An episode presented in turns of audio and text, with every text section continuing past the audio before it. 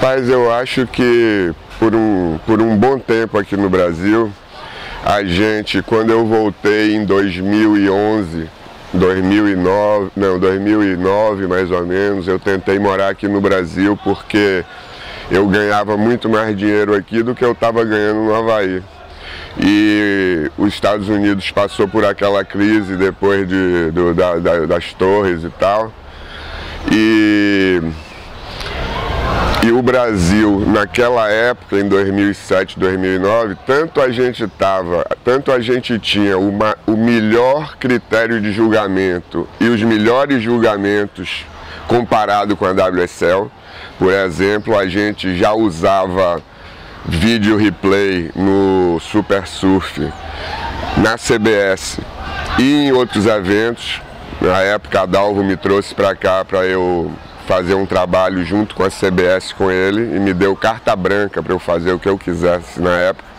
Né? E eu juntei, eu disse a ele que eu só faria se fosse uma coisa em conjunto com o sul e o sudeste do país. Então eles queriam me botar para eu ser o único head, eu não quis.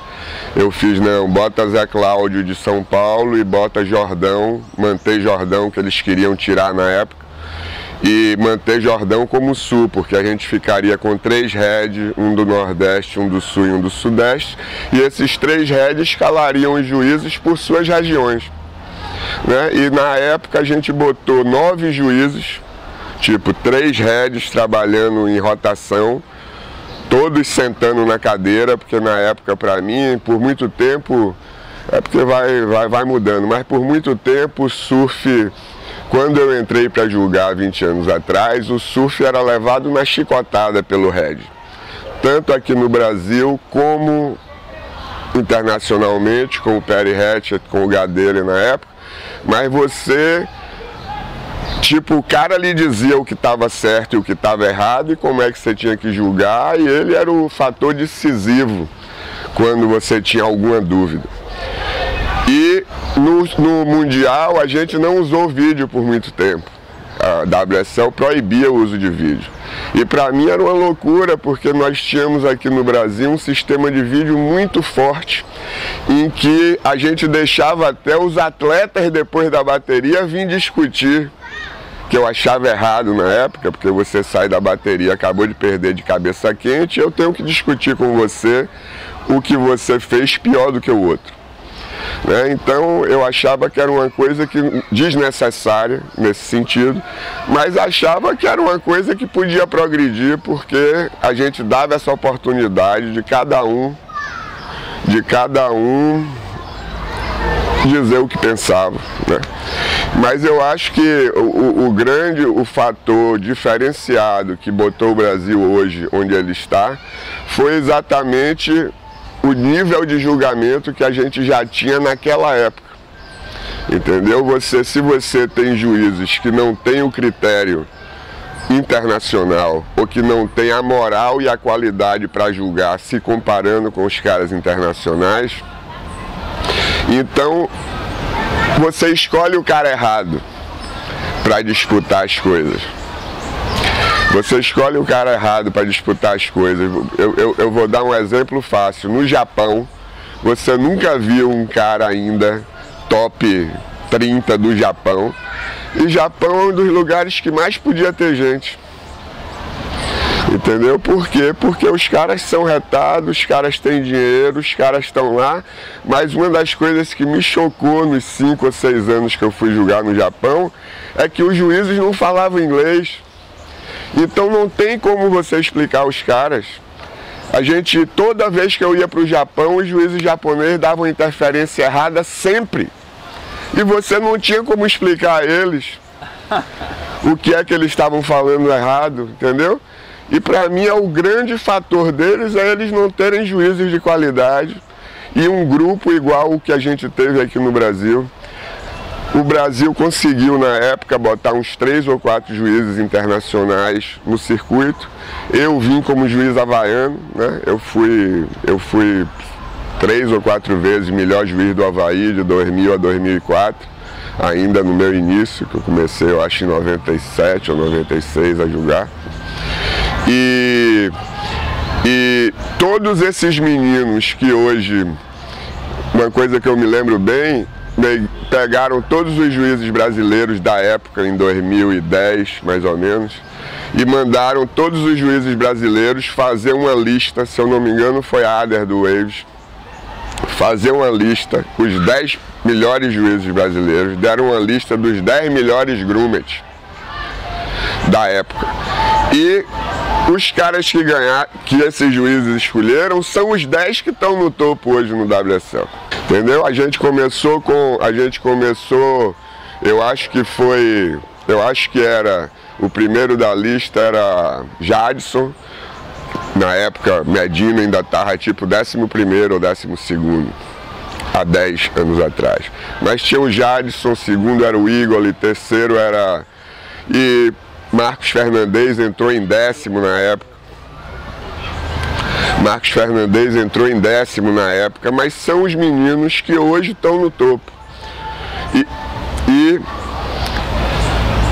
o julgamento era tão forte, para lhe dizer, na época eu vim para cá para trabalhar pela CBS, CBS tinha quatro eventos no ano com esse tipo de julgamento que eu estou falando, nove juízes, tal. Na época a gente acabou com o negócio de federações mandarem o juiz junto com o atleta e eles mesmos pagarem, os caras não recebiam. Então eu obriguei a Dalva a pagar todos os juízes iguais, fosse de que região fosse, e não ter mais vínculo nenhum com os times que eles vinham. Porque para mim você viaja com o time da federação, até Pernambuco, os caras lhe dizendo o que eles passaram e o que eles estão passando para ir, sem dinheiro, sem isso, sem aquilo, não tem como ah, o patriotismo ou a coisa que você tem com seu Estado não interferir no seu julgamento. Entendeu? É impossível.